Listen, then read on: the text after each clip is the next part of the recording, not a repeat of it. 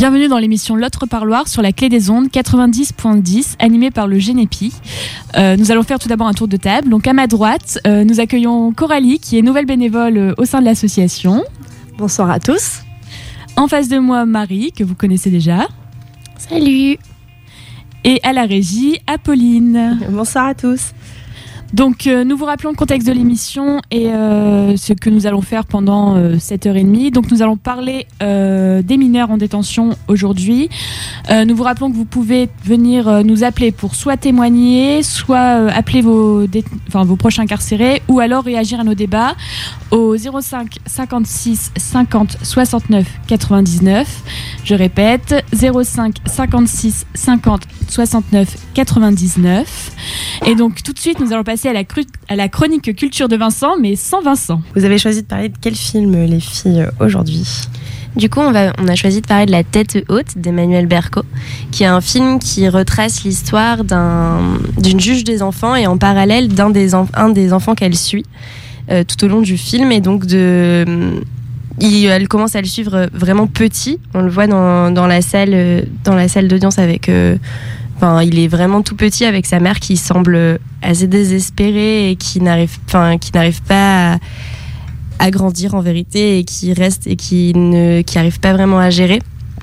Et jusqu'à euh, son, l'extrême fin de son adolescence et euh, tout le long de sa vie, euh, tout son parcours qui suit le juge des enfants. Et donc, on a choisi ce film parce qu'il représente à la fois euh, bien le travail du juge des enfants, euh, que ce soit dans son volet protection de l'enfance ou dans son volet répression pénale des mineurs, mais aussi parce que euh, on est sur un sur un très beau film concernant la, la justice des mineurs sur le mineur en lui-même et son chemin de son chemin de, de vie qui est ni trop dans le manichéisme ni trop dans le fatalisme qui est vraiment enfin il finit sur une note d'espoir mais sans non plus euh, faire une fin euh, comme dans les contes euh, dans les contes de fées quoi. Donc c'est ça qui est sympathique dans ce film Après, ce qui est également intéressant, c'est que en fait, tout au long du film, le mineur va connaître euh, différents établissements euh, de la protection judiciaire de la jeunesse et de l'administration pénitentiaire.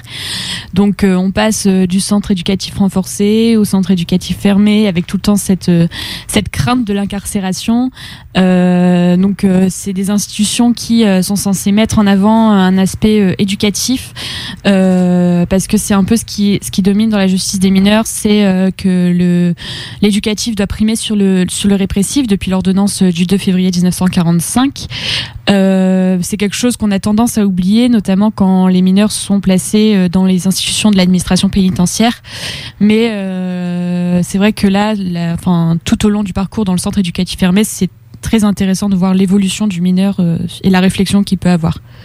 Et ça, enfin, c'est toutes les réflexions, même avec les différents intervenants auxquels il peut faire face, que ça soit euh, les, les, différences de discours quand il est avec sa mère, quand il est avec les éducateurs, quand il est avec les autres jeunes, quand il est avec la juge des enfants, et les différents, c'est ça, c'est toutes les institutions et tous les, toutes les personnes auxquelles peut, enfin, peut faire face un, un mineur quand euh, il se retrouve dans cette situation-là.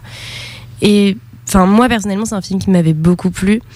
Euh, J'avais trouvé que que la, le, enfin vraiment c'était très juste au niveau du métier, au niveau de la justice, même s'il y a quelques éléments qui sont forcément romancés. Euh, Il y, a un- il y a une scène, un moment euh, d'avortement où euh, le jeune rentre dans la salle d'opération comme ça, ça, ça, c'est pas possible. Mais euh, ou des évolutions de pensée qui sont qui paraissent extrêmement rapides et qu'on comprend pas forcément même le temps par exemple que la depuis depuis quand euh, le temps que la juge est restée en en fonction puisque à la fin elle part à la retraite elle le suit depuis le début. Mais on apprend qu'elle a suivi l'éducateur qui suit l'enfant aussi avant. Donc euh, ça, ça paraît un peu irréaliste qu'une juge reste en dans le dans la même fonction dans le même tribunal aussi longtemps. Oui. mais c'est pas des éléments qui dérangent le film quoi Et du coup, les filles, j'ai une question parce que moi, j'ai pas vu le film. Euh, vous avez l'air de dire, en tout cas, que cette, euh, cette juge, du coup, elle l'a suivi euh, enfant, donc peut-être plus dans son aspect, on va dire, protection de l'enfance qui est assurée par le juge des enfants. Mais est-ce que du coup, enfin, je suppose que oui, mais est-ce que du coup, dans la suite, on a plutôt l'aperçu répressif du juge des enfants Ou voilà, c'est un peu ma question. Est-ce qu'on voit vraiment les deux aspects du, du rôle des juges des enfants?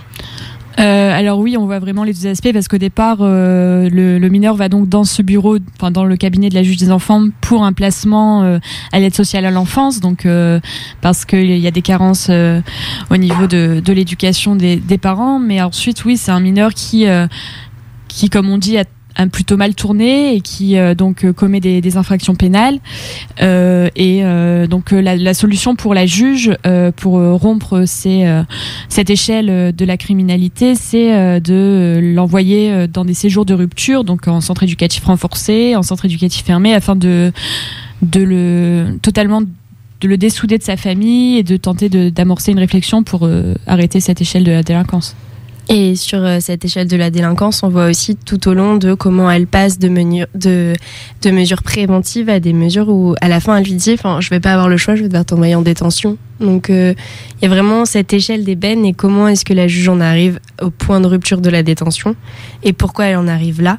Et hum, c'est une vision très humaine quoi, de la justice. On, est, on essaie de pas euh, être que d'un côté ou de l'autre. Parce que de l'autre côté, on le voit à un moment dans le centre éducatif fermé avec les jeunes sur les différences qu'il peut y avoir entre les juges. C'est ça, c'est pour ça que je disais que c'était pas trop manichéen, c'est que effectivement Catherine Deneuve apparaît comme une juge euh, presque parfaite et, très humaine, mais dans ce euh, dans ce centre éducatif fermé, on voit, enfin les jeunes parlent de leur jeune et juge.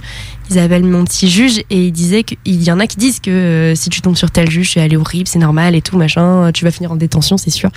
Donc c'est ça qui est intéressant aussi. Sachant que je trouve que ça représente bien la, la réalité, dans le sens où euh, c'est quelque chose qu'on retrouve pour tous les juges euh, en détention, notamment les juges d'application des peines, où on sait qu'en détention, euh, c'est beaucoup le Ah, t'as tel juge, raté, pas de chance. Ah, t'as celle-là, ah, cool pour toi. Du coup, bah, c'est intéressant du coup que ça, ça soit représenté dans un film. Est-ce que vous aviez quelque chose à ajouter sur ce film, les filles? Bah, je pense que c'est vraiment un film à voir en tant que premier aperçu de qu'est-ce que c'est que la, justice pénale et euh, quel est le, rôle de chacun parce que je trouve que vraiment il les différencie bien et il les rappelle tout au long de enfin il y a un moment où euh, il y a un problème avec entre le, jeune et l'éducateur et euh, la, juge rappelle bien le, le rôle de l'éducateur enfin elle le rappelle du coup dans le film à l'enfant en cause à l'adolescent mais mais du coup, ça rappelle aussi aux spectateurs euh, de différencier tous les différents organismes qui peut avoir entre euh, l'assistante sociale, euh, l'éducateur, le juge, les directeurs de centre. Elle et, et de par cette explication qui se passe par l'enfant, ça permet vraiment une première approche de la compréhension du milieu judiciaire. Donc, personnellement, c'est vraiment un film que je recommande pour ça. Euh, c'est également un film que je recommande dans la mesure où euh, il aide vraiment à avoir tous les panels et euh, ce que devrait être la justice des mineurs en réalité en fait. Cette échelle des peines du centre éducatif fermé au centre, enfin du centre éducatif renforcé au centre éducatif fermé à la prison. généralement, les, les, mineurs ont plus tendance à être directement envoyés en prison que passer ces différentes échelles. Donc, comme tous les films, c'est un peu romancé. le garçon qui devient papa, donc l'enfance, l'adolescence et puis l'âge adulte.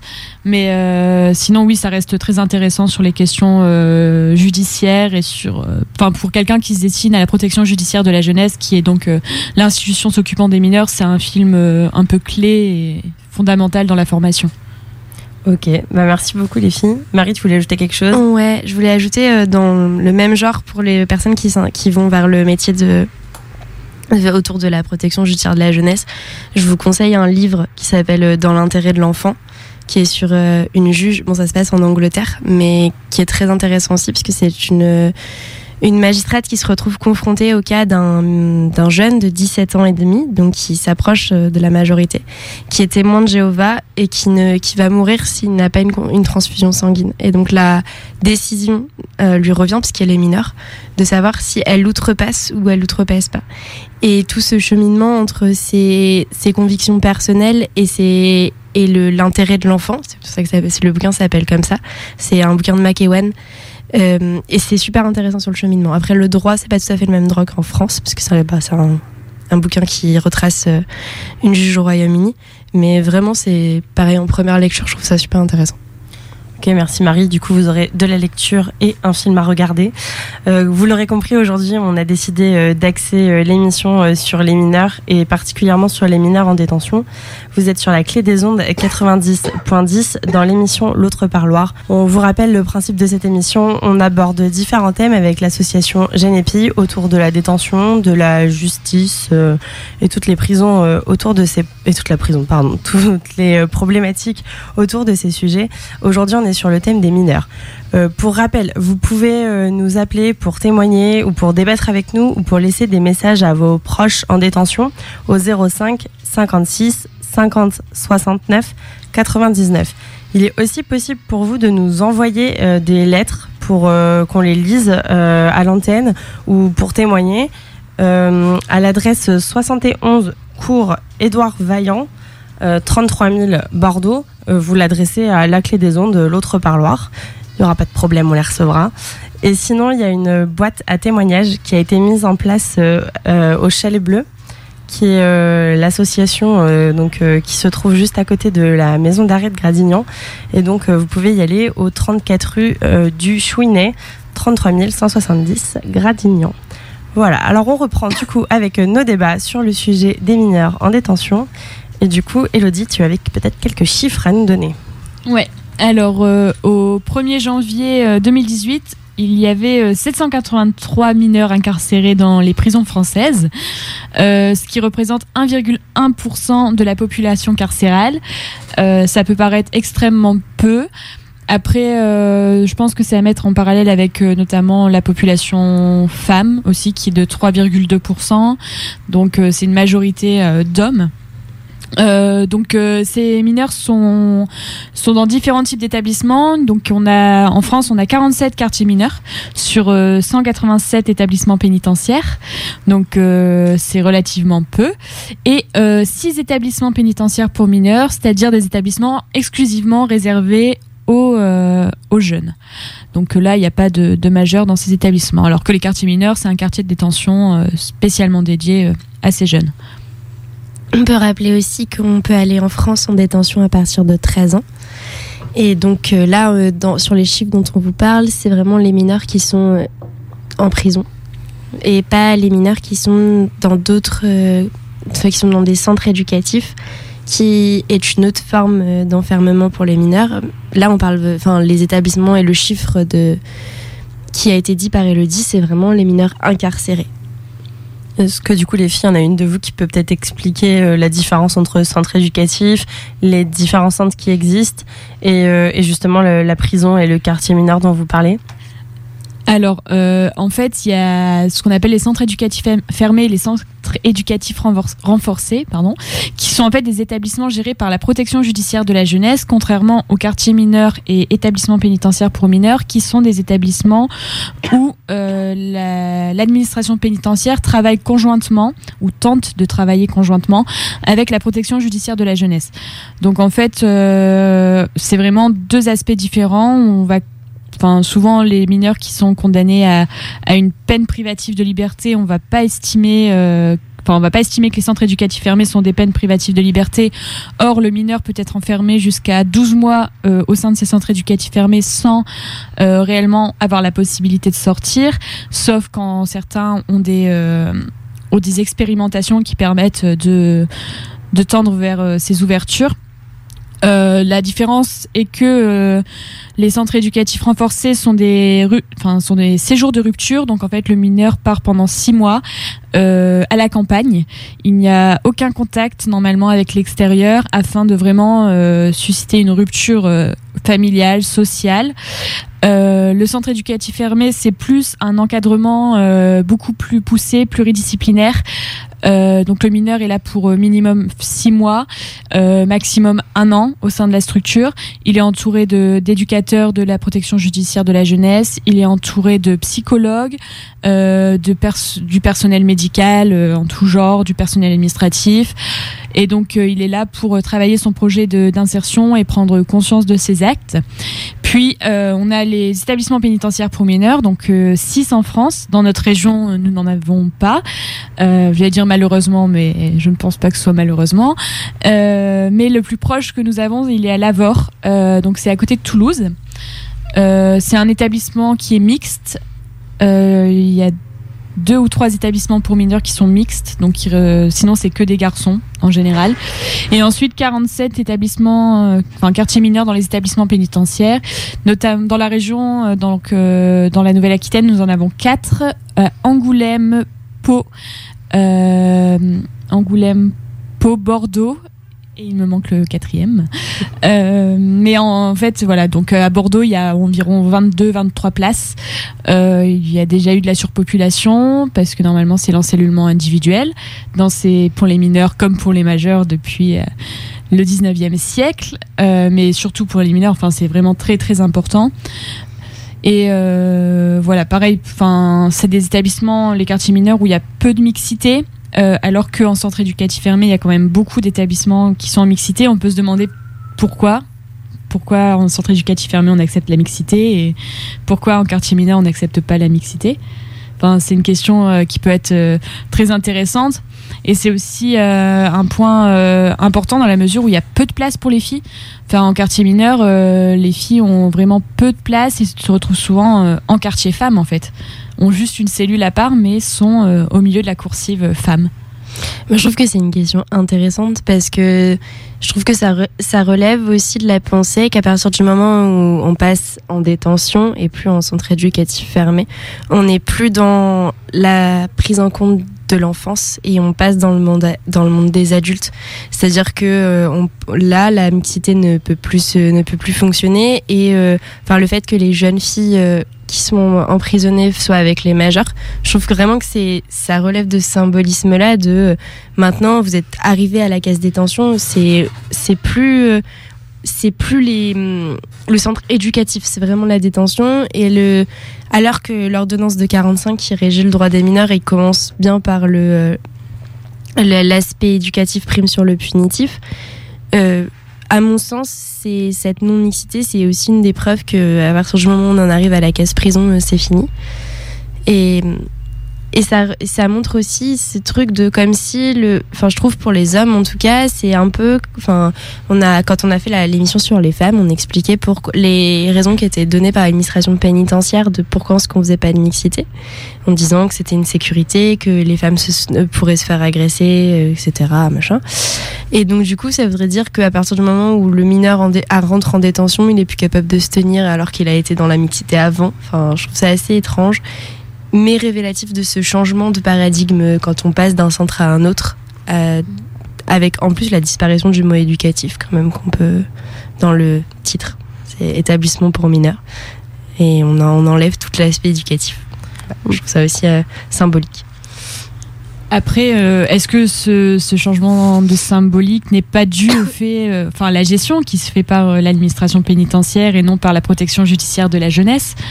Pauline euh, Moi, je voulais rebondir euh, sur, la question de la mixité, parce que je, vous, je rejoins Marie sur euh, l'idée que du coup, dès qu'il passe en détention, il y a un côté même, même régime, on va dire, que, que les adultes.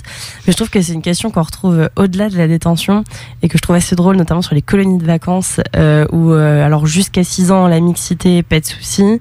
Et après 6 ans, alors elle n'est pas interdite, euh, il faut juste pouvoir, il faut juste que les enfants puissent avoir un espace non mixte. Il faut que ces espaces soient mis en place.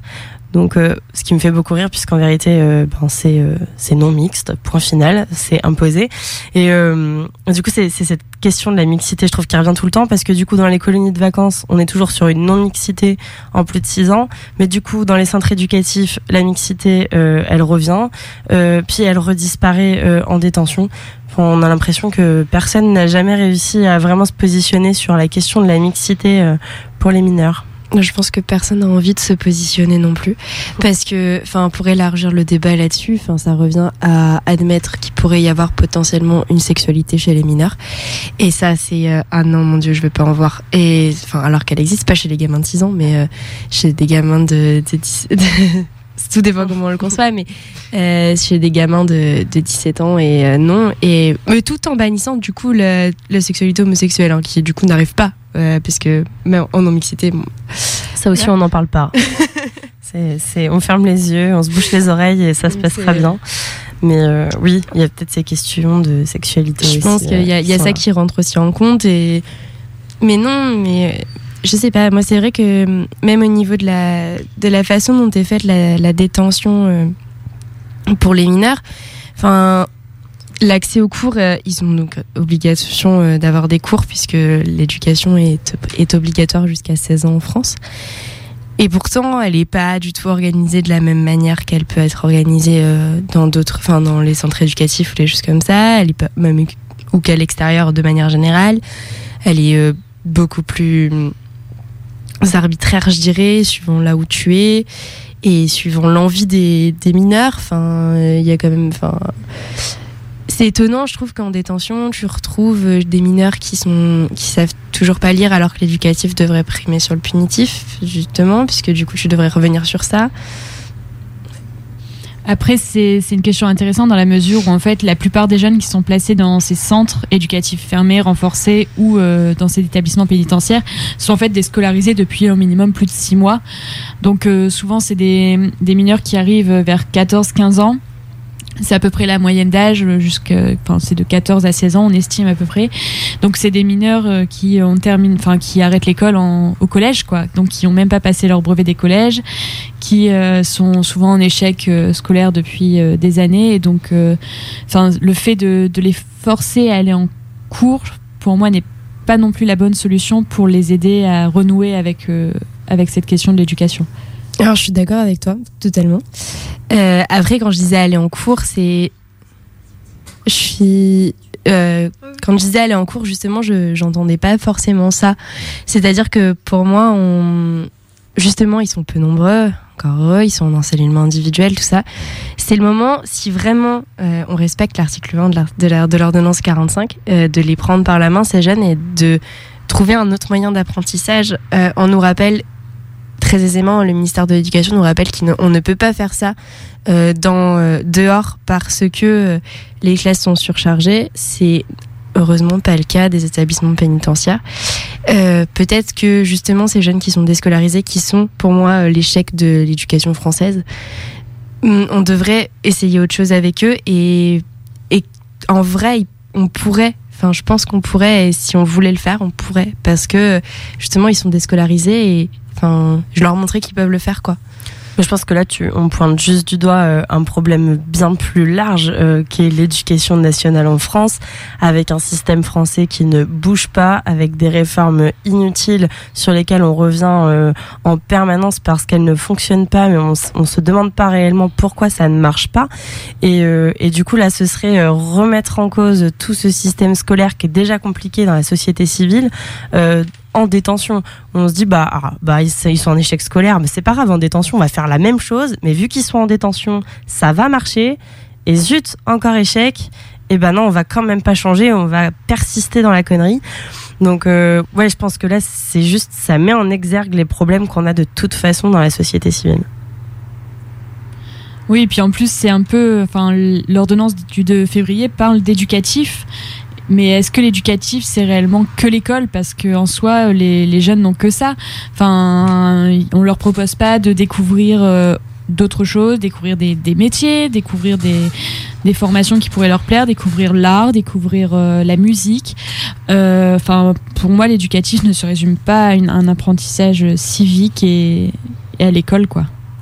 Et surtout que, enfin, moi, je, reviens sur ce que tu disais, Apolline, et je suis totalement d'accord avec toi. Mais et là où je comprends pas vraiment, c'est qu'il y a un moment où, quand on a un ministère de l'éducation qui nous dit on ne peut pas essayer parce que, euh, bah déjà, on peut pas cibler les gens déscolarisés et on a des classes qui sont trop surchargées.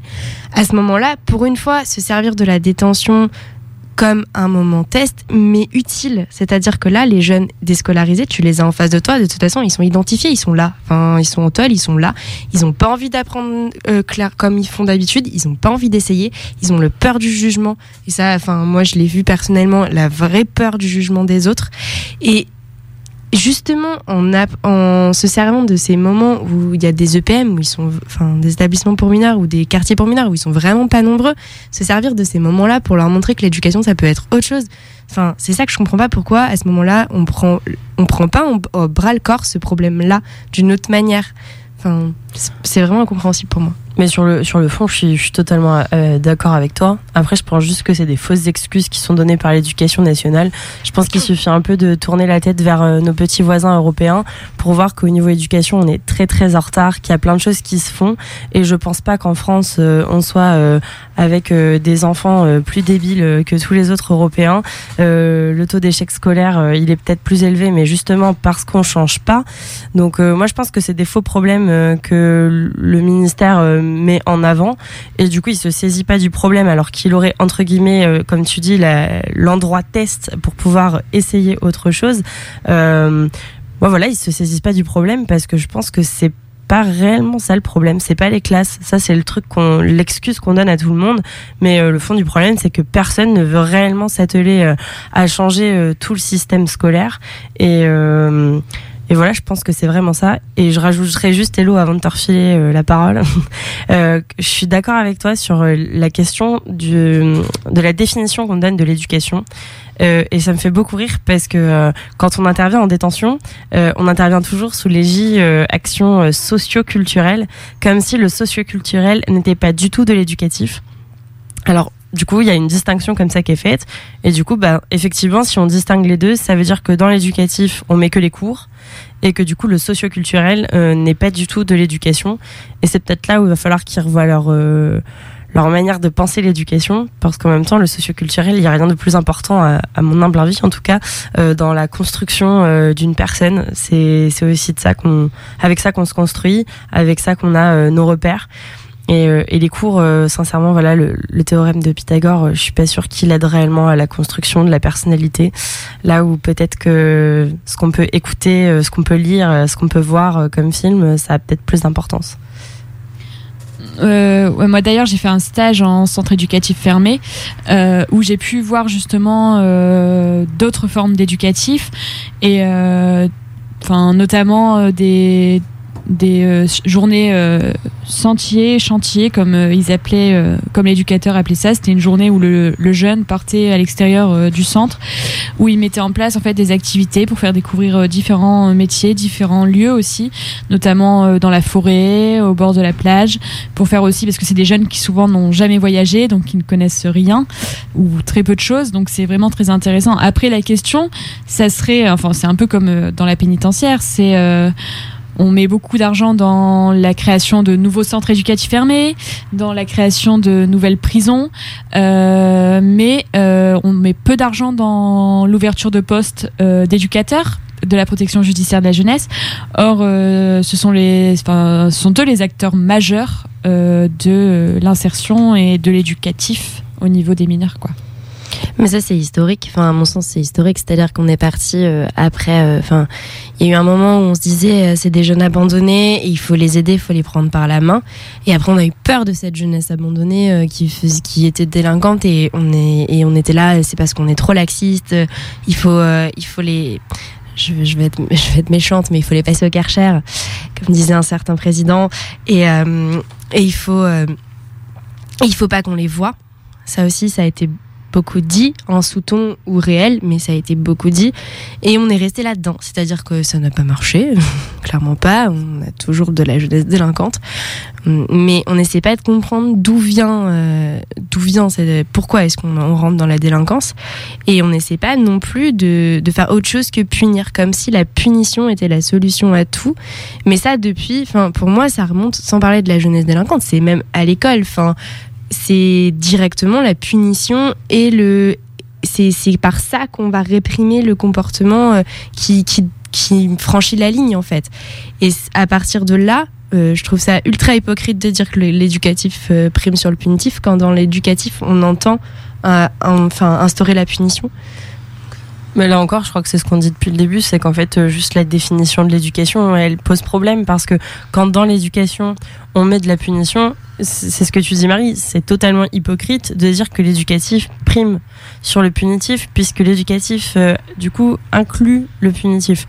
Mais en même temps, ben, cette hypocrisie, elle se manifeste, euh, bah, comme tu le soulignes, Elodie, quoi, par la construction de places de prison, de centres, mais pas, pas d'éducateurs. Et au-delà des éducateurs, c'est même euh, tous les profs en prison, etc. On sait que c'est très très compliqué euh, d'en avoir et que du coup il y a beaucoup d'associations qui tentent de prendre le relais mais bah, qui ne sont pas profs et, et voilà c'est un réel problème et auquel pour l'instant il n'y a, a, pas de solution concrète.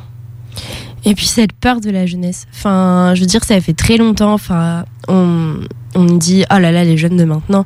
Alors euh, il y en a plein qui le disent pour rigoler, euh, mais d'autres le disent pas pour rigoler. Et c'est quelque chose qu'on retrouve dans des écrits, mais qui datent de, l'Antiquité romaine, hein, où on trouve déjà des écrits euh, oh là là cette jeunesse mon Dieu.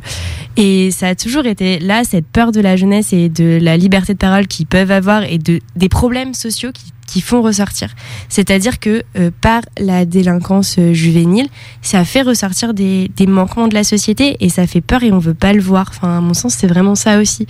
Et d'où ce, oh mon Dieu, les jeunes de nos jours. Et on oublie un peu hein, quand euh, que, la jeunesse, on l'a été un jour, quoi. Et en plus, je rajouterais qu'il y a tout le temps cette peur euh, du, crime commis par les jeunes. On a toujours tendance à dire qu'en fait les jeunes euh, sont en prison parce qu'ils font des choses bien plus graves que les que les majeurs. Euh, non, enfin là, il y a plus de 60% des des mineurs qui sont incarcérés qui sont là pour euh, atteinte au bien, donc c'est-à-dire un petit vol, une petite destruction. Et cette crainte, elle a mené à de nombreuses dérives dans le passé. Enfin, on a toujours cette vision des, des colonies pénitentiaires, notamment la colonie pénitentiaire pénitentiaire de Maîtré, qui en fait était là euh, un peu euh, pour redonner des règles aux mineurs euh, en ayant un mode quand même assez strict qui a dérivé sur un mode éducatif militaire et qui a dérivé donc sur des famines et des beaucoup de, décès de jeunes enfants. Donc, enfin, il y avait des, des, enfants très très jeunes, plus jeunes que 13 ans dans ces colonies. Donc, enfin, la dérive peut revenir à tout moment. Juste à titre informatif, cette colonie dont tu parles, du coup, elle a ouvert en, 1839. Donc, ça remonte pas si loin, mais un petit peu quand même. Et en parlant de cette, colonie-là, euh, Foucault, il l'avait pris, il l'a pris en exemple dans son bouquin en disant que pour lui, c'était, euh, enfin dans un de ses bouquins, Surveiller et punir, pour lui, c'était euh, le paroxysme du système carcéral. parce que dans son bouquin, il développe une théorie, bref, oui, où il dit que le système carcéral regroupe au final pas que la prison, mais, mais un ensemble de choses. Et pour lui, maîtrer, c'est vraiment euh, le paroxysme du système carcéral, dans le sens où on a à la fois euh, une forme d'école qui n'en est pas une, une forme de couvent qui n'en est pas un, et la détention et le et la discipline militaire qui harmonise le tout et qui fait passer euh, le tout. On vous propose une petite pause musicale et on revient très vite avec plein d'autres sujets euh, sur les mineurs en détention.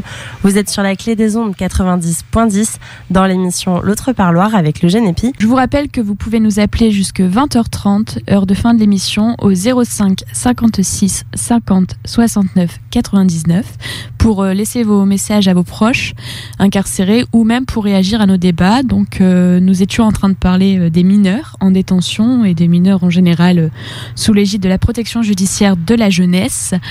Euh, donc euh, nous allons reprendre le débat euh, en parlant notamment de Lombroso et de sa théorie du criminel né. Apolline, je te laisse la parole.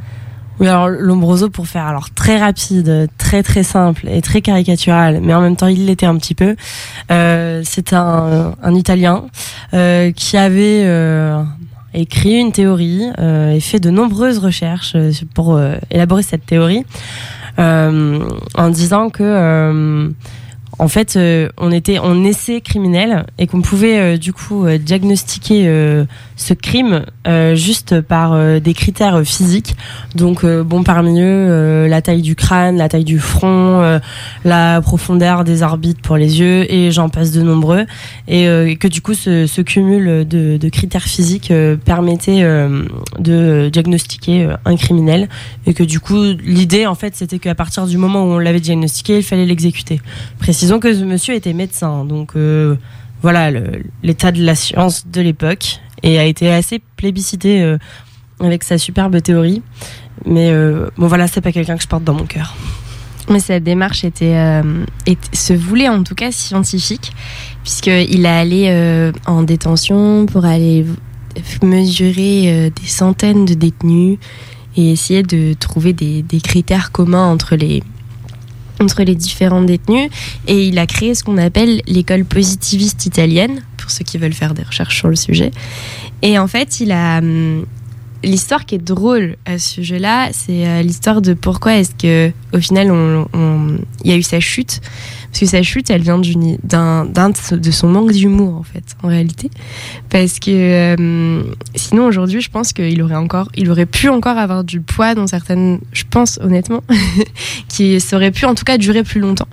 Et son manque d'humour, puisqu'en vérité, euh, pendant un congrès, il y a des collègues scientifiques à lui qui lui ont fait une blague et qui ont sorti un crâne qui correspondait en, pratiquement en tout point à ce qu'il avait décrit comme étant euh, le criminel parfait. donc il, lui montre, il lui dit mais qu'est-ce que vous pensez de ce crâne et tout. Et euh, donc il mesure et tout ça. Et il dit non mais là on a vraiment l'aspect du criminel parfait. Enfin comme je le décrivais, cet homme devait être vraiment euh, le pire homme de la terre et tout ça. Et, et donc euh, ses, ses, collègues se, se, rigolent et parce qu'il se trouve que c'était un médecin brillant euh, qui avait qui était euh, très là pour toutes les bonnes œuvres, qui vraiment était considéré comme un saint à son époque et tout ça. Et Lombroso de colère se vexe et quitte la salle. D'accord. Est-ce que vous avez des exemples de critères que Lombroso pouvait utiliser? Bah, C'est ce que je disais, un, un, un front assez grand c'était les orbites des yeux un peu trop enfoncées par rapport à la moyenne. Euh, qu'est-ce qu'on avait d'autre? Je crois qu'il y avait la calvitie aussi. Enfin voilà, plein de critères comme ça. le nez aussi, il devait y avoir une histoire avec la longueur du nez. J'avoue que je les ai pas toutes étudiées. Je crois qu'il y avait aussi la pilosité, euh, la façon dont, euh, enfin s'il y avait un écart assez important, l'avancée de la mâchoire. Ouais. Enfin, il y avait vraiment je crois qu'il y avait sur des sur les parties du bas du corps aussi certains os qui mesuraient euh, sur, enfin, au niveau de la longueur des jambes et tout. En fait, il pensait que le criminel né était le criminel qui n'avait pas évolué par rapport à l'homme de Néandertal. Et donc qui du coup n'avait pas connu la civilisation et du coup agissait encore comme avec un caractère assez animaliste et imprévisible. Et ce qui crée euh, à peu près euh, la criminalité. D'où le grand front, parce que euh, du coup, l'homme néandertal avait un grand front. bon voilà, c'était un peu ces idées-là. Mais c'est vrai que quand on en parle aujourd'hui, ça, ça fait rire et, et c'est un peu ridicule. Ça, ça paraît tellement énorme de se dire, il y a vraiment quelqu'un qui a envisagé ça sérieusement. Mais, mais bon, à l'époque, il a été vraiment pris au sérieux et Bon, après, en vérité, il a été là pour une certaine avancée dans les sciences criminelles au final, euh, parce que bon, il y en a qui se sont euh, employés à, à démonter toute sa théorie, et heureusement qu'ils ont été là. Mais, euh, mais voilà, c'est de se dire qu'il y a vraiment des gens qui ont pensé comme ça, et on a encore des gens qui pensent aujourd'hui euh, qu'on est criminel. Alors après, on retrouve pas ces idées de critères physiques, etc. Il y en a quand même très peu qui l'avancent encore. Il y en a, mais la couleur de peau, il y en a pas mal qui trouvent que c'est un facteur c'est important de la criminalité. C'est vrai. On n'est plus sur la mesure de la tête. Maintenant, ça se voit euh, dès le premier regard. Mais, euh, mais voilà, c'est vrai que maintenant, euh, on a plus développé sur les, les critères sociaux, où on, voilà, on, estime que dans certains milieux, etc., ça, ça crée un criminel, mais du coup, vraiment dès l'enfance. bon, voilà, c'est une théorie qui n'a pas totalement disparu. Elle est un peu transformée, réadaptée, mais elle est encore quand même là. Et au niveau scientifique, on se rappellera qu'il y a quelques années, on nous a parlé du gène criminel et d'une recherche très poussée sur le gène criminel et à savoir euh, c'était une déformation au niveau des chromosomes. S'il y en avait un qui était c'était le gène, c'était le chromosome criminel. Et ça paraissait extrêmement sérieux dans la sociologie euh, qui était, enfin, qui était avancée. Mais pour revenir sur le sujet des mineurs, effectivement, comme tu disais, Apolline, aujourd'hui, on est plus dans une question sur la hum, sur l'aspect de criminel né, mais au niveau social. C'est-à-dire que on, cherche quand même à, comprendre euh, la jeunesse de la de la de l'enfance délinquance. Et du coup, il y en a qui avancent que euh, le facteur familial de certains enfants les destine nécessairement à la délinquance. Je crois que le, problème dans, ta phrase, en fait, c'est le nécessairement. Parce que, enfin voilà, il y a de nombreuses études sociologiques qui ont clairement démontré que l'environnement familial et social euh, influe forcément derrière sur les comportements qu'on va avoir et donc de fait sur la délinquance. Après, c'est toujours la question du nécessairement. Est-ce qu'on considère que euh, tout enfant euh, qui naît dans des conditions sociales, on va dire un milieu pauvre, difficile, admettons qu'il est noir en plus et que dans son quartier il y a que des flics qui sont racistes Est-ce que du coup de fait il est destiné nécessairement à devenir délinquant? Alors nécessairement non et heureusement parce que sinon on serait pas arrivé. Et en même temps, c'est vrai que c'est des facteurs qui finissent par plutôt provoquer la réaction et de se dire ben puisqu'on veut tout le monde veut et est convaincu que je suis délinquant bah autant que je le sois quitte à être réprimandé pour des choses que j'ai pas faites autant que je les ai faites et en raisonnement humain en fait je crois euh, donc oui, par rapport à ce que tu disais sur la réaction, c'est-à-dire qu'on peut aussi voir les choses. Enfin, il y a des personnes qui voient les choses d'une autre manière aussi, donc euh, qui estiment que la genèse, elle vient plutôt du fait que l'enfant euh, normalement a toujours une phase de réaction euh, envers l'autorité et qu'elle peut être à différents degrés et que de par l'injustice qu'il peut subir ou qu'il peut ressentir en tout cas, euh, la réaction peut être plus forte et passer par la phase délinquante. Et donc euh, le franchissement de la ligne pénale. Et en tout cas, le franchissement de la ligne pénale à ce point important qu'il rentre devant la police. Parce que je pense que si chacun se rappelle de son adolescence ou de son enfance, il y a un moment où il a franchi la ligne pénale. Enfin, sans forcément finir devant, devant la justice, mais il y a un franchissement de la ligne pénale. Je pense pas qu'il y en ait beaucoup qui n'aient jamais été en boîte ou qui n'aient jamais bu avant 18 ans, ce qui est interdit je rappelle, ou qui, euh, enfin, et plein de choses comme ça. Il y a des, des, gens qui ne se sont jamais battus. Euh, les violences sont incriminées par le code pénal aussi. Qui n'ont jamais volé un bonbon. Ou... Voilà, donc le franchissement de la ligne pénale, le franchissement de la ligne pénale, il, a, il arrive euh, souvent pendant l'adolescence. Et donc la question, c'est est-ce que le franchissement important de la ligne pénale, au point qui fait qu'on se retrouve devant la justice, elle arrive parce que il euh, y a une réaction à la, au milieu social et une injustice profonde? Moi, tu vois, je trouve que tu parles de quelque chose d'intéressant. Tu parles de l'adolescence. C'est tout de suite euh, la période qu'on a euh, de, de la minorité où on se dit c'est là qu'on franchit le seuil pénal. Après, bon, est-ce qu'on n'a pas plus volé de bonbons quand on avait 6 ans que quand on en avait 17 Alors après, avec la question de est-ce qu'on en avait conscience de la question du mal, entre guillemets, et de cette limite-là, je pense qu'à 6 ans, on a conscience que c'est pas bien. Après, euh, la notion de pénal, etc., on l'a pas. Mais euh, voilà, la question de l'adolescence dans la réaction à toutes les, tous les facteurs sociaux, etc., elle se pose. Après, euh, voilà, je crois qu'on a vu des affaires avec, avec des enfants qui ont dépassé de loin la limite qu'on peut imaginer. Et, et, là, du coup, la, la, question, elle se pose, ça vient d'où? Enfin, comment on peut en arriver là? Je suis d'accord avec toi. Alors pour préciser pourquoi j'ai parlé d'adolescence, c'est parce que pour moi, à partir du moment où tu franchis la ligne pénale, quand tu voles un bonbon quand tu as 17 ans et quand tu voles un bonbon quand on a 5, tu le fais pas forcément pour la même raison. Euh, dans le, quand tu le voles un bonbon quand as, enfin quand tu voles ou quand tu, peux avoir plus une volonté de réaction sociale et de montrer que tu désobéis, que tu penses tu as moins conscience quand tu as 5 ans. Après, je suis pas psychologue alors. Euh, après, il y a quelque chose qui est intéressant. Là, c'est. Euh, enfin, moi, ça me fait rebondir sur la notion de discernement, qui mm. est quand même euh, fondamentale en droit français euh, pour la justice pénale des mineurs. C'est qu'en fait, l'enfant ne peut pas être déclaré coupable dès lors qu'il n'est pas considéré comme étant, comme étant enfin, doté de discernement. Or, la loi, la loi ne dit pas enfin l'âge du discernement. Donc c'est vraiment à l'appréciation du juge. Et est-ce que dans ce cas-là, les critères sociaux ne rendent pas plus en compte euh, dans l'appréciation euh, de ce discernement par les juges. Après, euh, certes, la loi ne donne pas d'âge, mais tout enfant ayant moins de 10 ans, me semble-t-il, ne peut pas recevoir une quelconque, enfin j'allais dire sanction, mais non justement, en fait à partir de 10 ans, l'enfant est éligible à une mesure éducative, de 10 à 13 ans à une mesure éducative ou à une sanction éducative, et ensuite les peines. Donc du coup, je pense que même s'il n'y a pas d'âge fixé, euh, on peut dire euh, que euh, dans le milieu pénal, l'âge serait de, 10 ans par rapport justement à ce seuil où l'enfant ne peut pas recevoir de, mesures éducatives. Alors, je suis d'accord avec toi, Coralie, sur sur l'âge de 10 ans au niveau pénal strict, mais même il y a des enfants. Moi, je trouve ça bien qu'il n'y ait pas d'âge réel parce que on est, on est sur euh, une appréciation euh, in concreto pour le coup. Enfin, le, chaque enfant est différent, chaque, le développement de chaque enfant est différent et que c'est compliqué de fixer un âge, euh, un âge déterminé dans une loi en disant bah, à partir de tel âge, t'es discernant. Enfin, pour moi, c'est pas réaliste. Après, c'est sûr que cette liberté-là, elle permet d'être plus réaliste. Après, euh, ben, il y a les risques qui vont avec cette liberté, qui est qu'à un moment donné, euh, bon, ben, euh, des fois, il y a des psychologues qui interviennent pour parler de discernement, mais bon, à la fin, c'est quand même un juge qui prend sa décision. Et je pense que plus d'une fois, on a pu voir des juges prendre des décisions allant à l'encontre de ce que les experts avaient préconisé.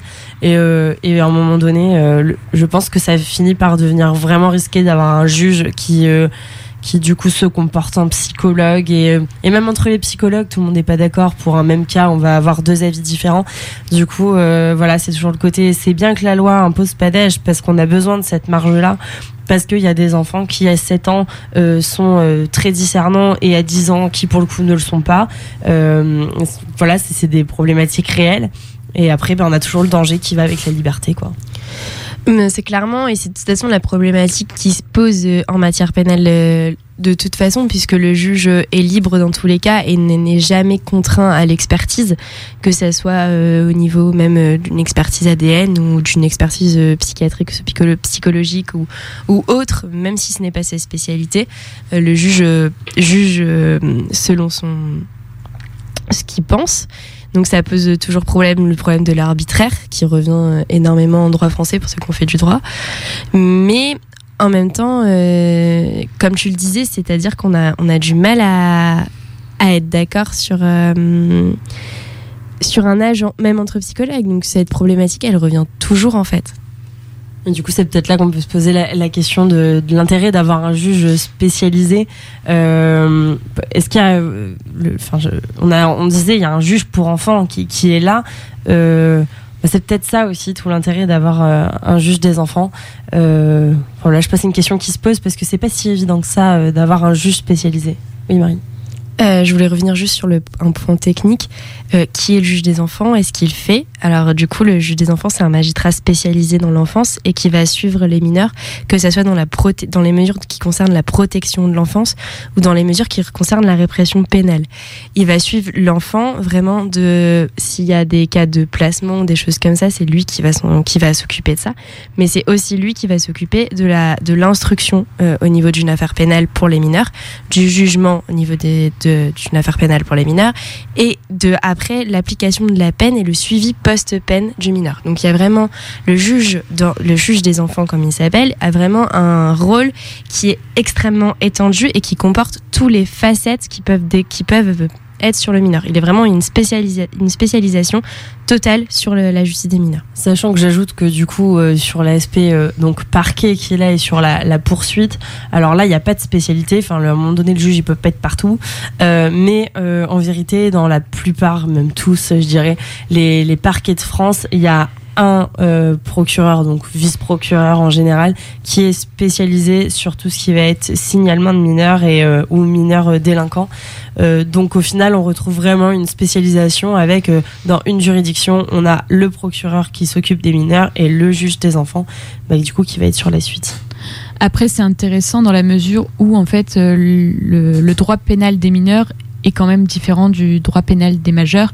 Ce sont les mêmes, enfin le code pénal, le code de procédure pénale s'applique euh, dans les grandes règles de la même façon, mais il y a beaucoup d'exceptions et beaucoup de règles particulières pour les mineurs, notamment euh, au niveau de la peine. Enfin, un mineur ne peut pas être condamné à, plus de la moitié de la peine encourue par les majeurs, euh, ne peut pas être condamné à la perpétuité. Normalement, un, mineur n'a pas le droit d'être condamné à la perpétuité.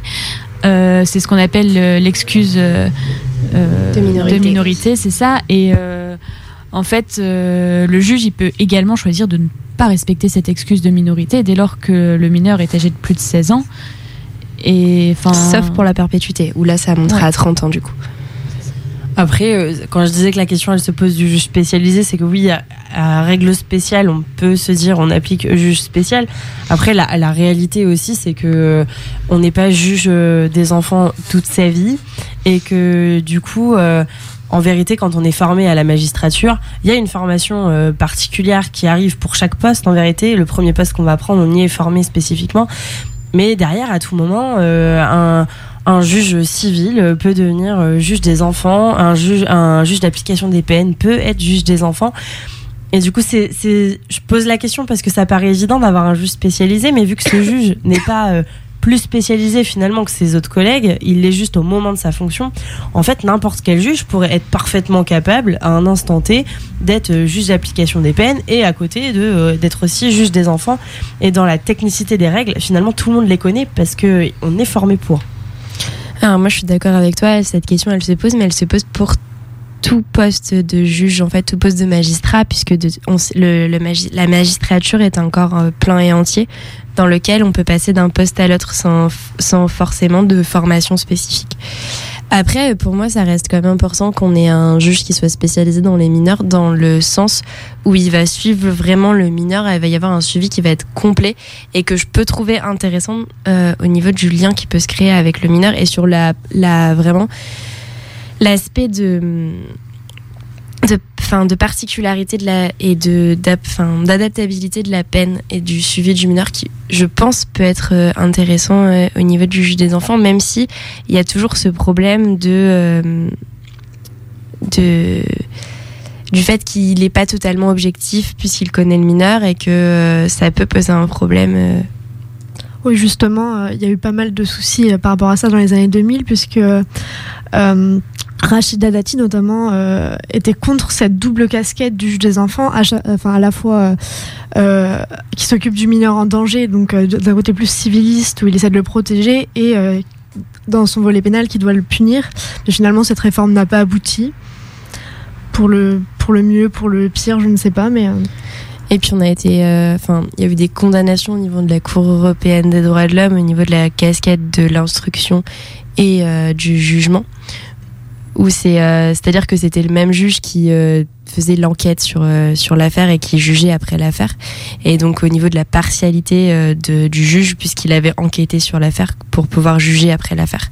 Donc ça par contre il y a eu une réforme après sur l'impossibilité d'avoir le même juge président au niveau du juge. Après, il y a un point qui a été abordé qui était quand même très intéressant, c'est le, suivi du, mineur par le juge.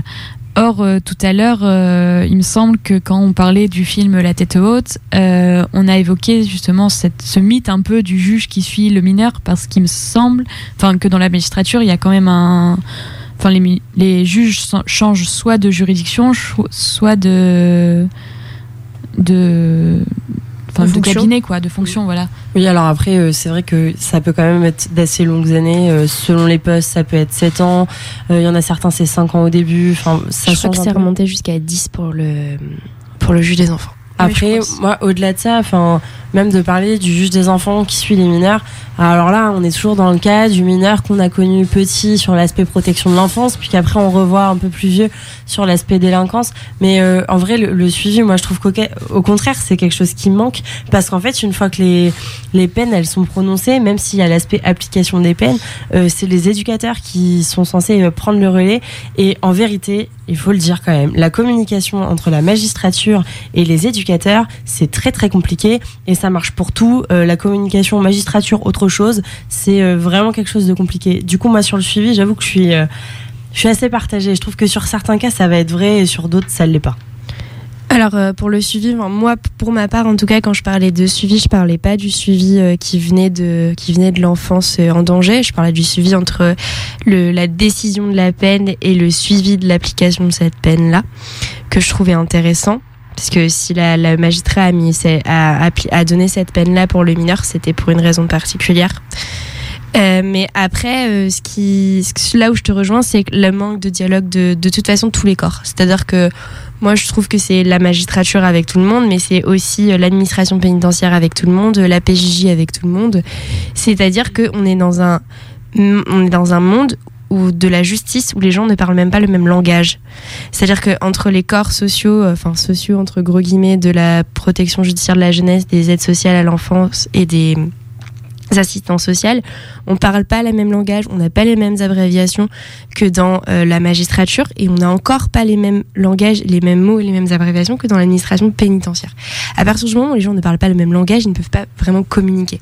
En plus, j'ai, pour avoir parlé avec des gens des trois, des trois pôles dont je, dont je parlais, c'est qu'en plus il y a un sentiment de jugement de l'administration pénitentiaire par rapport aux magistrats qui les détestent. Enfin, moi j'ai été dans un amphi de, de maton euh, où le prof disait clairement euh, que les magistrats c'était tous des cons, quoi, et que de toute façon ils allaient que mettre des barrières dans leur, euh, dans leur rôle et que ça, allait être. Enfin, les magistrats c'était ils servaient à rien quoi en gros ils les écouteraient jamais et qu'ils prendraient jamais leur avis en compte et et après, euh, pareil au niveau de la protection judiciaire de la jeunesse, qui ne se sentent pas du tout écoutés par les magistrats, qui ont l'impression que leur, euh, leur, euh, leur voix ne vaut rien. Et comme on le disait avec Apolline, étant donné que le juge est libre, il n'a même pas besoin d'écouter ce que vont lui dire les autres.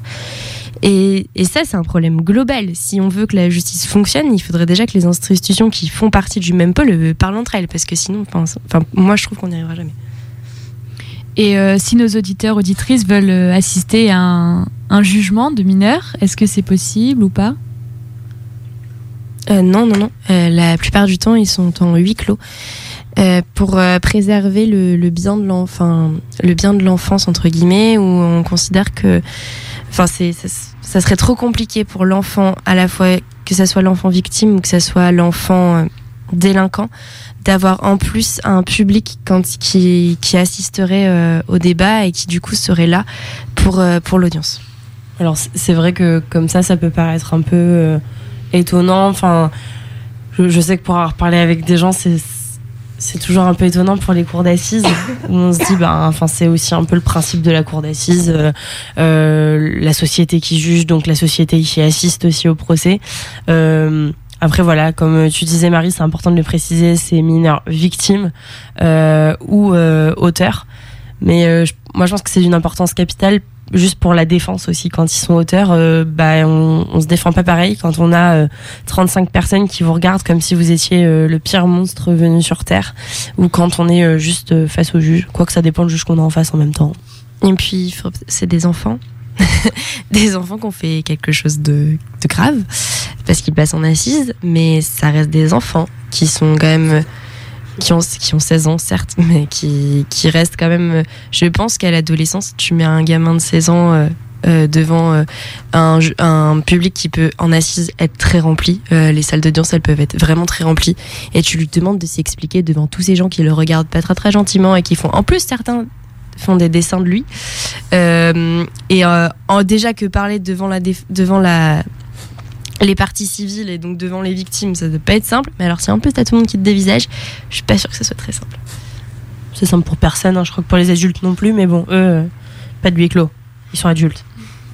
Et au niveau euh, de la, de la condamnation des mineurs, est-ce qu'il y a beaucoup de mineurs qui sont condamnés et qui sont incarcérés ou, ou comme les majeurs, il y a quand même une euh, une bonne partie de ces mineurs qui est en détention provisoire et donc en attente de jugement dans la détention provisoire, on, est sur des sacrés chiffres. Euh, tu me corriges, je crois que c'est 76% euh, de tête. Alors la détention provisoire, rappelons-le quand même ce que c'est. C'est des personnes qui du coup vont être incarcérées alors qu'elles sont encore présumées innocentes.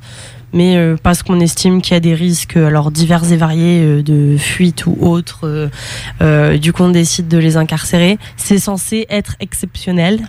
Je crois qu'en France, on a oublié le, sens du mot exceptionnel concernant la détention provisoire. Donc, euh, bah non, au final, euh, les mineurs, euh, eux aussi, on a ça qui est là. Et qui est même majoritaire. Enfin, honnêtement, j'ai été, enfin, été en je suis intervenue en établissement, enfin, en quartier mineur à Limoges. Et sur les cinq jeunes qui étaient là, euh, il y en avait un seul qui avait eu son jugement. Les autres étaient, les quatre étaient en, détention provisoire et donc en attente de jugement, voire de plusieurs jugements pour certains. Et je trouve ça, enfin, je trouve ça déjà très dérangeant de manière générale la détention provisoire. Mais quand on est sur un mineur, euh, sur la, la, la, justice de la sanction pénale et la, et la volonté d'aller vers la réinsertion, je la comprends pas. Enfin, moment où euh, alors euh, oui, comme le disait Apolline, on est sur un, on est censé être sur des critères qui sont stricts sur la dangerosité de la personne et, et que le recours est pas censé être automatique. Quand on a quatre jeunes sur les cinq incarcérés dans dans le quartier qui sont en détention provisoire, on peut se poser la question quand même. Alors vous êtes toujours sur la clé des ondes, 90.10 l'émission L'autre parloir. Nous vous rappelons que vous pouvez nous appeler à tout moment au 05 56 50 69 99.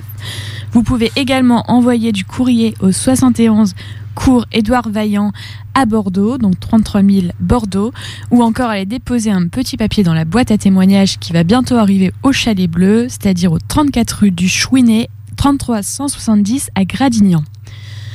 Donc euh, nous allons vous parler d'une nouvelle problématique qui apparaît au niveau des mineurs et euh, de, des problèmes d'incarcération, de détention, de suivi dans la protection judiciaire de la jeunesse, que sont les mineurs non accompagnés. Donc euh, peut-être que quelqu'un veut présenter ce que sont les, les mineurs non accompagnés. Marie? Du coup, les mineurs non accompagnés, c'est des mineurs étrangers qui arrivent sur le territoire français sans papier, sans autorisation de séjour, mais avec aucun adulte avec eux pour euh, les accompagner. Du coup, ils sont pas accompagnés. Merci Marie. Et euh, du coup, on aime quand tu es précise comme ça, Marie. du coup, c'est une problématique assez particulière puisque là, on n'a aucun référent euh, qui, peut les, qui peut les aider dans les démarches et qui peut euh, permettre un relais avec la justice, puisque normalement, un mineur a toujours un, référent, euh, enfin un tuteur, ou que ce soit l'autorité parentale ou une, une, personne tierce, qui permet de, de faire un réel relais, un réel accompagnement et qui et qui fait que le mineur puisse comprendre réellement les problématiques qui, qui l'amènent. Mais du coup, on n'est pas forcément sur, euh, il faut le rappeler, et je pense qu'il faut faire la distinction, sur un mineur délinquant. On est sur un mineur qui arrive sur le territoire français et qui n'a pas de papier. Et qui du coup se retrouve dans la problématique de devoir faire face aux administrations françaises pour avoir une autorisation de séjour pour avoir un peu plus de détails, notamment sur la procédure, etc., n'hésitez pas à retrouver euh, les podcasts et notamment de l'émission de la semaine dernière où on a pu parler avec euh, Oval Citoyen, notamment de la situation des migrants et euh, où on avait vraiment vraiment développé tout. On avait parlé de comment est-ce qu'on établissait leur minorité ou non et un petit peu la procédure. On aura l'occasion, je pense, de vraiment bien en reparler avec des invités qui seront vraiment vraiment calés sur le sujet. Mais n'hésitez pas à réécouter ce podcast qui était très intéressant. Après, la, problématique par rapport aux, mineurs en détention et aux MNA, donc mineurs non accompagnés, c'est euh, la question de la sortie de ces établissements, notamment des centres éducatifs fermés, des EPM, euh, parce qu'en fait, euh, enfin, on va parler plutôt des centres éducatifs fermés qui notamment mettent en place un projet d'insertion conjoint avec la famille des mineurs. Or, euh, comme l'a dit Marie, ce sont des mineurs qui n'ont aucun rattachement familial dans le pays dans lequel ils arrivent, donc euh, qui n'ont pas de famille ou de la famille très très éloignée qui ne peut pas les prendre en charge à leur sortie. Euh, donc c'est une question qui un peu les, les, enfin, qui les fait réfléchir tout au long de leur placement parce qu'ils se demandent ce qu'ils vont pouvoir faire euh, à leur sortie. Et il y a aussi la, crainte de la reconduite à la frontière qui est omniprésente dans la mesure où ils sont déjà sous l'institution judiciaire euh, pénale en plus de ça. Et euh, de savoir est-ce qu'ils vont devoir rentrer chez eux ou est-ce qu'ils vont pouvoir rester sur le territoire et continuer la scolarité, continuer des projets qu'ils veulent mener, notamment au niveau des métiers qu'ils vont pu découvrir au sein de leur placement. Donc euh, c'est vraiment une problématique qui commence à être de, de plus en plus euh, omniprésente euh, pour les éducateurs de la protection judiciaire de la jeunesse, parce que ça demande des démarches supplémentaires, ça demande notamment des démarches pour les titres de séjour que les éducateurs n'ont certainement pas appris à faire à l'ENPJJ, qui est l'École nationale de la protection judiciaire de la jeunesse, ou encore des démarches, enfin un, un, trouble dans les démarches, parce que dans beaucoup d'institutions françaises, notamment pour s'inscrire à la mission locale, pour s'inscrire à Pôle emploi. Euh, on demande la carte d'identité. Or, c'est des mineurs qui souvent n'ont aucun papier, même des papiers de, leur pays euh, d'origine. Et donc, euh, c'est tout le temps cette problématique de savoir qui est la personne et est-ce que, est que les, institutions françaises sont prêtes à lui faire confiance?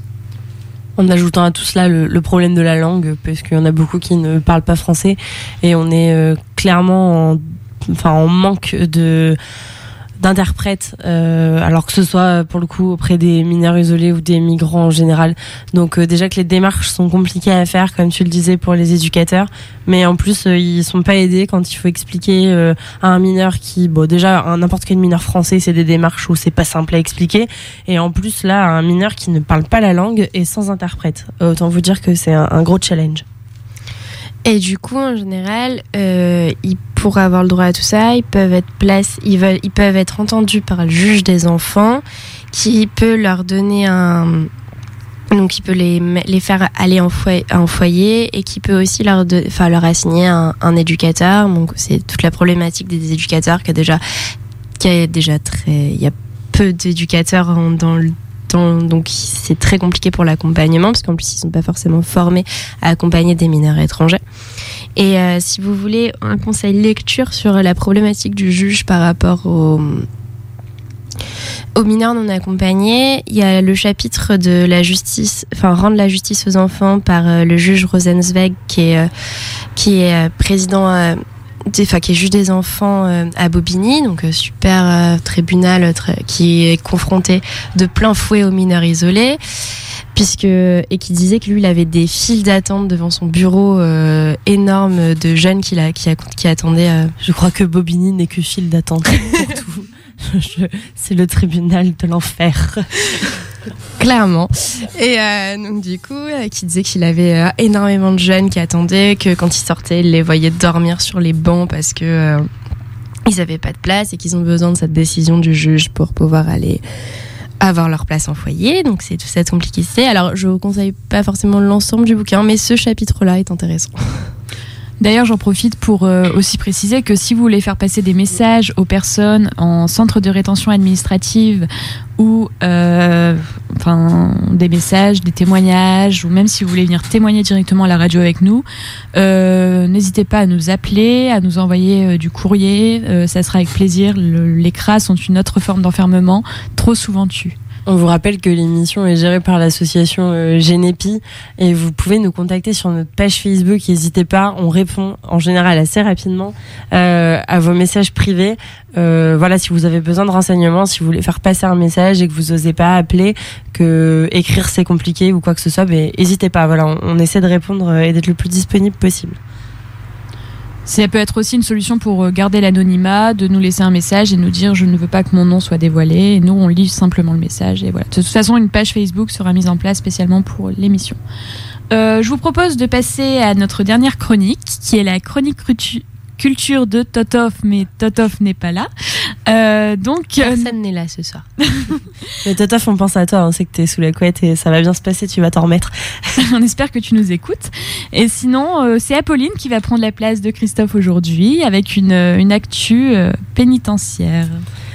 Alors oui, parce que du coup, on a un surveillant de la prison de Sequedin qui a été mis en examen pour complicité de violence sur un détenu. Nos sources, c'est l'OIP, tu vois, Toteuf, euh, c'est définitivement pour toi. Euh, donc, euh, pour rappel, les faits très rapidement, c'était que le 12 septembre, il y avait un détenu donc de la prison de l'île Sedequin qui a été passé à tabac. voilà, à titre indicatif, il a fini avec 63 jours d'ITT. bon, ce qui est pas rien quand même, faut le dire. Sachant qu'une violence aggravée, c'est à partir de 8 jours d'ITT. Voilà, c'est très grave. Et bon, a, priori, ça serait il aurait été tabassé euh, pour le motif de son incarcération. Donc on peut facilement imaginer euh, le motif euh, qui fait qu'il se fait tabasser par plusieurs personnes. Et donc voilà, du coup, il y a ce surveillant qui a été mis en examen. Bon, apparemment, il y en a d'autres qui auraient été placés en garde à vue, mais le parquet n'a pas du tout confirmé cette, cette, cette info. Donc, à prendre avec des pincettes. mais, mais voilà, donc on espère que pour une fois, ça va ça va déboucher sur euh, une condamnation parce que on les attend ces condamnations qui ne tombent jamais.